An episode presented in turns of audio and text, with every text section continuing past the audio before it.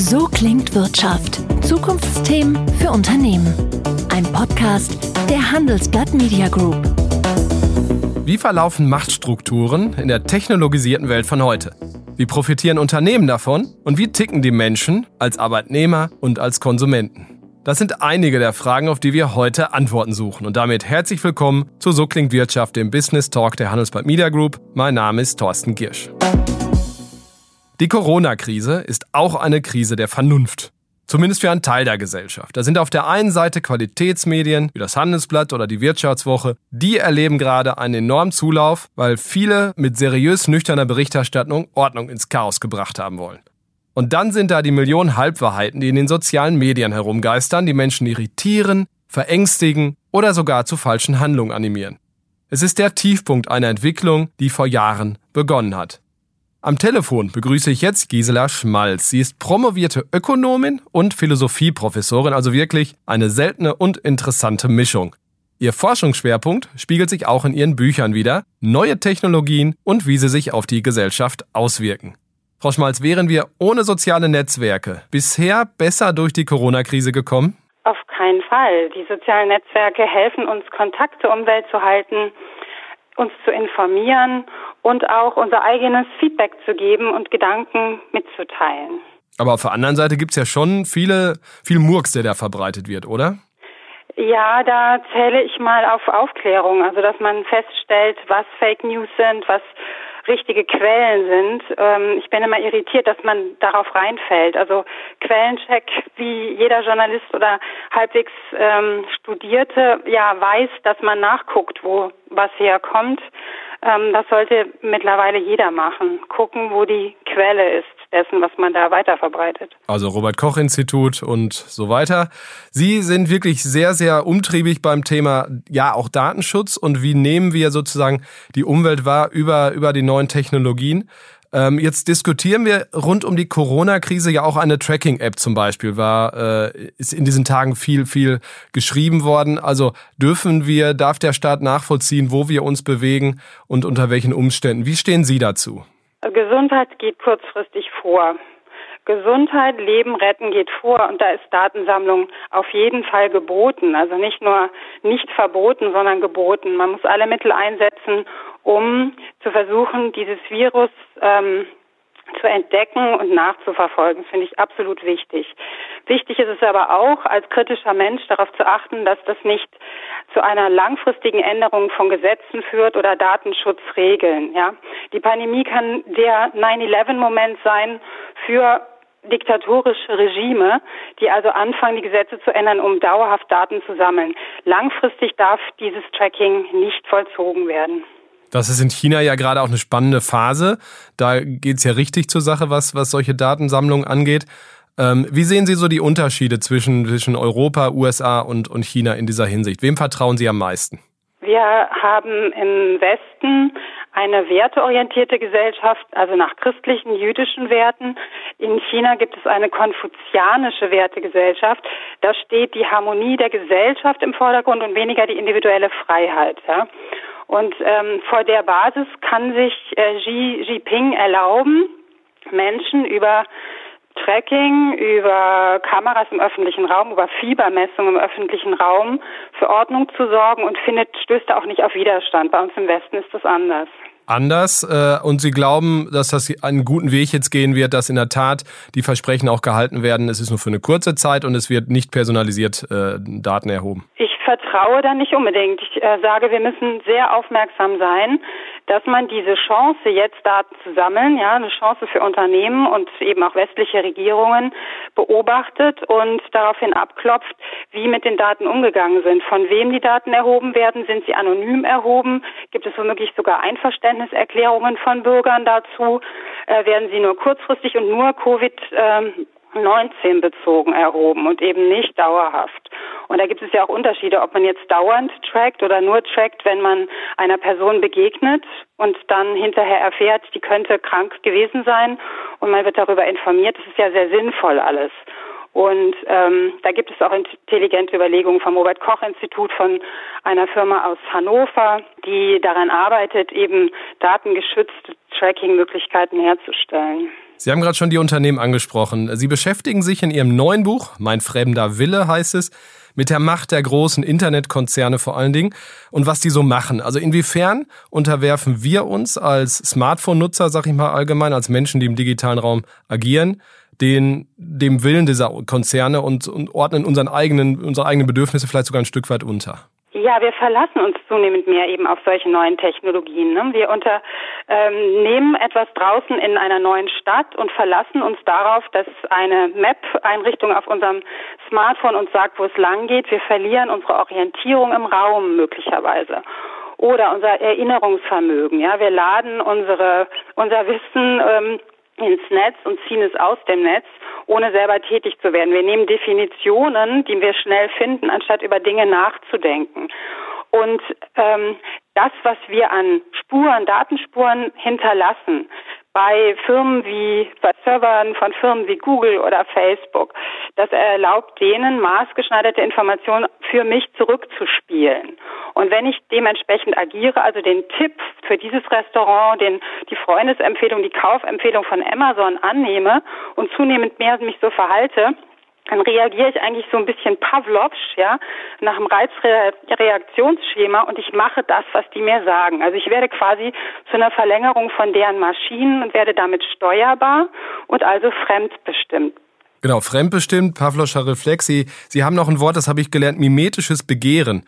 Ähm, hat mir, äh, also das, das heißt ja, wenn ich es richtig verstanden habe, wir wollen oft auch das, was alle anderen wollen. Wir, wir sind äh, und das wird potenziert durch die neuen Technologien. Habe ich das richtig verstanden? Ja, also äh, René Girard, der französische Anthropologe, der in Stanford gelehrt hat und von dem René, äh, von dem Peter Thiel begeistert ist, der Erstinvestor in Facebook, ähm, der hat gesagt, dass wenn jemand ähm, etwas will, dann will er das nicht aus sich selbst heraus, ja, weil er das ursprünglich großartig findet, sondern die meisten Menschen richten sich nach dem, was andere gut finden. Ein Fußballstar, ein ähm, eine Band, ja, oder ein Produkt oder so. Und das sieht man im Netz, dass das angestachelt wird. Da gibt es Influencer, die stehen für diese Idealbilder und andere rennen hinterher. Und das macht Menschen eben auch vorhersehbar. Wenn man den ähm, Influencer mit bestimmten Informationen gibt oder ähm, bestimmte Dinge ähm, öffentlich macht auf Social Media, weiß man, wenn viele Leute dahin rennen, rennen die anderen auch hinterher. Und mit Algorithmen wird das eben noch verstärkt, zum Beispiel auch, dass nicht nur ähm, Aussehen, also Fotos kopiert werden. Ja, ich sehe so aus wie Kim Kardashian oder sonst wer, sondern eben auch Meinungen. Also diese bekannte Filterblase ähm, schafft es, dass ich immer nur mit Leuten in Kontakt trete über Social Media, die dieselbe Meinung haben wie ich. Andere werden mir gar nicht mehr eingeblendet. Das ist gefährlich, glaube ich auch. So als Journalist äh, muss ich das natürlich sagen. Also kann man die steile These ausstellen, wir erkaufen uns die Verfügbarkeit von Informationen, klar auch von Kommunikation, aber vor allen Dingen diese stetige Verfügbarkeit von Innovation mit einer massiven Einschränkung von unserem eigenen selbstständigen Denken? Ja, äh, das eigenständige Denken wird dabei ausgehöhlt, weil es so schön bequem ist.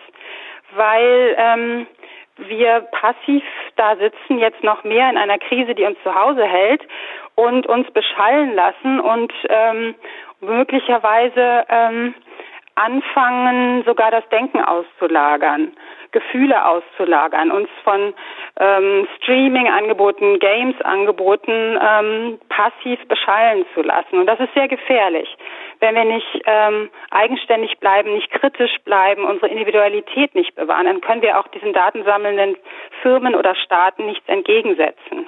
Staaten und Firmen entgegensetzen, genau. Also wie machen sich das Unternehmen denn zunutze? Äh, inwiefern verdienen sie mit dieser, ja, sagen wir mal, menschlichen Eigenschaft, die im Moment zutage tritt, Geld? Über Werbung. Das klassische Internetverdienmodell ist Werbung, zugeschaltete Werbung. Und das heißt, je mehr Menschen auf eine vorausgesagte Werbemaßnahme klicken, umso mehr verdient die, der Konzern dahinter. Und dieses Prinzip äh, wird voll ausgenutzt. Also wir haben im Grunde die Wahl. Im Westen können wir unsere Daten an Konzerne weitergeben, die aber nicht nur uns mit Werbung, sondern eben auch mit Wahlwerbung, also politischer Wahlwerbung und so weiter versorgen können, die uns mit Meinungen versorgen können und darüber uns manipulierbar machen.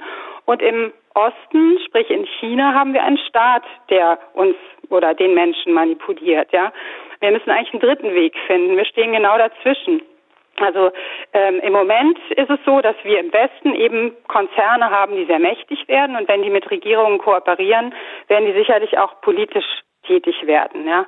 Das, die helfen ja jetzt schon dabei, Predictive Data im Polizeibereich, im Justizbereich auszugeben. Das heißt voraussagende Daten, die ähm, den Verantwortlichen sagen, was in Zukunft zum Beispiel passiert in einer Gegend, äh, ja, die vielleicht kriminell von Kriminellen ähm, geentert wird. Ja, es können sein Einbr Einbrüche oder so. Und dann kann man schon im Vorhinein Personen dementsprechend beobachten, möglicherweise sogar bestrafen, festnehmen. Und das ist sehr gefährlich. Und da müssen wir sehr aufpassen, dass sowas nicht breitenwirksam und eben von mächtigen Regierungen oder von Konzernen ja, ja übernommen wird. Äh, aufpassen gut, die künstliche Intelligenz, die ja auch natürlich für entscheidende Veränderungen zusätzlich sorgt, steht ja fast noch am Anfang. Also ist ja eher zu befürchten, dass es sogar noch, noch intensiver wird. Die chinesischen Firmen sind sehr, sehr weit, fast schon noch weiter als die amerikanischen. Ähm, wir Europäer hängen hinterher. Was glauben Sie, müssen wir einen dritten Weg gehen, der, wo europäische Unternehmen äh, mit einem vernünftigen Datenschutzmodell, nenne ich es jetzt mal flach, ähm, am besten zurechtkommen? Muss die Politik agieren oder müssen wir einfach unsere Unternehmen auch das Spiel mitspielen? Ähm, in meinem Buch Mein fremder Wille habe ich am Ende sehr viele Ideen gesammelt dazu, was man als äh, westlicher Mensch und als westliche Regierung tun könnte. Und meine Idee dazu ist, eben einen dritten Weg zu gehen. Wir haben Werte im Westen, wir haben westliche Werte, die auch zu schützen sind und schützenswert sind. Freiheit und Demokratie, um zwei zu nennen. Und diese muss man eigentlich in die Algorithmen einbauen. Man muss Technologien so schaffen, dass sie ethisch äh, aufgebaut sind. Das heißt, dass Algorithmen keine Vorurteile einbauen. Ja, Frauen äh, benachteiligen, Randgruppen benachteiligen, Immigranten benachteiligen oder herausfiltern geradezu, um diese ähm, ja, um diesen andere, sagen wir mal, Regeln zu geben als äh, denen, die man damit fördern möchte. Äh, man muss Start-up-Kult, eine Start-up-Kultur fördern, die eben wertebezogene Algorithmen, Apps, Plattformen herstellt. Und ich sehe darin auch ein großes ähm, Marktpotenzial, neue Geschäftsmodelle in der Richtung. Und wir müssen versuchen, ähm, die, die Leute, die da reingehen in diese Startups oder Startups gründen, so auszubilden, ob es Techn Techniker sind, Ingenieur, Ingenieure oder Ökonomen, dass sie auch immer ethisch beschlagen sind. Also der, der Wissenschafts- und Bildungsbereich, auch der Schulbereich, ja, Kinder müssen daraufhin ähm, ausgebildet werden, dass sie kritisch und selbstkritisch mit Technologien umgehen, damit wir ähm, in unserem europäischen Kulturkreis etwas haben, was uns und unsere Werte schützt langfristig. Ja? Und die Wissenschaftler, die wir da ausgebildet haben, sollen wir in Europa, sollten wir in Europa lassen und nicht in die weite Welt hinausschicken, ähm, wo sie dann ähm, korrumpiert werden und für fremde Staaten arbeiten, die entweder auf der einen Seite vor allem ökonomisch ähm, unterwegs sind oder eben ähm, ja Bias, vorurteilsbehaftete Technologien herstellen oder Technologien herstellen, die ähm, Machtsysteme unterstützen, die wir nach westlichen Werten nicht wollen können. Viele gute Ideen, wie ich finde. Sie haben, wir haben eben schon mal einen Herdentrieb kurz gesprochen. Ich glaube, die Veränderungen, die Sie auch ansprechen, müssen ja dann doch auch vom, vom Menschen ausgehen, vom Menschen entschieden und, und auch getragen werden. Ähm, Sie schreiben in Ihrem Buch der Gesellschaft gehende Individualisten aus. Das wollen die Konzerne ja vielleicht, weil je, je ähnlicher Menschen ticken, umso breiter und präziser kann ich die Media, die, die Werbung ausspielen. Ähm, Individualismus muss zum Überkult werden. Wie, wie, was meinen Sie damit und wie kommen wir vielleicht dahin, dass, dass gerade die jungen Generationen wieder dieses individualistische Denken äh, annehmen? Ja, ich finde es sehr wichtig, dass Menschen frei denken, unabhängig denken, originell denken. Erstmal wäre es wahnsinnig langweilig, wenn es die nicht gäbe. Und zweitens ähm, ist das immer ein Kritikfaktor auch, ein Gegenpol zu Personen und Regierungen und Unternehmen und überhaupt Einheiten, die anderen etwas vorzuschreiben glauben. Und äh, so ein Potenzial muss dringend her. Gerade jetzt in so einer ähm, Krise, einer Pandemie, die wir gerade haben, kann es möglich sein, dass über Köpfe hinweg regiert werden soll. Und wenn man da einfach Ja sagt und hinterher rennt, wie in den USA, die Zustimmung für die ähm, Politik des US-Präsidenten Trump ist so hoch wie nie dieser Tage, obwohl so jemand ähm, fast dahin geht und Menschenleben fordert, indem er erzählt, man könne Ostern wieder in die Kirchen laufen. Das ist höchst gefährlich, was er sagt. Also die Menschen haben sich selber, den Bezug zu sich selber so komplett verloren, dass sie lieber einer ähm, Medienkarikatur da draußen glauben, als sich selbst, als ihrem, als ihrer Urangst, dass da vielleicht ein Virus kommt, der sie tötet oder ihre Liebsten tötet. Ja, also wir müssen wieder körperlich, geistig und emotional ähm, das äh, werden, was wir sind als Menschen. Ja, einen eigenen Willen zu haben und eigenständig zu fühlen, zu denken, was passiert da. Also der gesunde Menschenverstand ist einfach auch gefordert. Der wird einem ausgetrieben. Ja, und klar haben ähm, Regierungen oder eben auch Unternehmen Interesse daran, Menschen ähm, berechenbar zu machen, also wie Maschinen zu halten. Wenn, äh, welche Generation kann das am ehesten leisten, glauben Sie? Von welcher kommt der größere Schub? Sie schreiben in Ihrem Buch sehr, sehr präzise auf, was die Generation Y, also diese Y, diese ab 1980 geborenen, so Jens Spahn fällt mir da jetzt so ein, so vom Alter her, äh, unterscheidet auch von der Generation Z, also die Generation Z, die jüngeren, Generation Greta kann man sagen, also eine Generation, die Autoritäten weniger bekämpft, äh, sondern eher für sich versucht einzuspannen. Die Generation Y dagegen, die ganz stark nach dem Warum fragt, im Moment irgendwie in so einem richtig guten Alter ist, aber noch nicht richtig durchkommt, oder? Also was erwarten Sie gerade von dieser Generation Jens Spahn, nenne ich es jetzt mal? Äh, ja, Spahn ist die Generation Y, die jetzt eben an die regiert oder ähm, Macht hat. Das ist ja nun die Generation, die so Work-Life-Balance mäßig unterwegs war und ähm, aus meiner Beobachtung oder dem, was ich gelesen habe, eher wirklich sehr angepasst ist, die Meinung nicht so äußert oder sich da sehr zurückhält, sich sehr ins Private zurückzieht und nicht in die Politik, in die Öffentlichkeit geht. Die jüngere Generation ab 1995 sind die geboren, ähm, nenne ich Generation grimmige Hoffnung.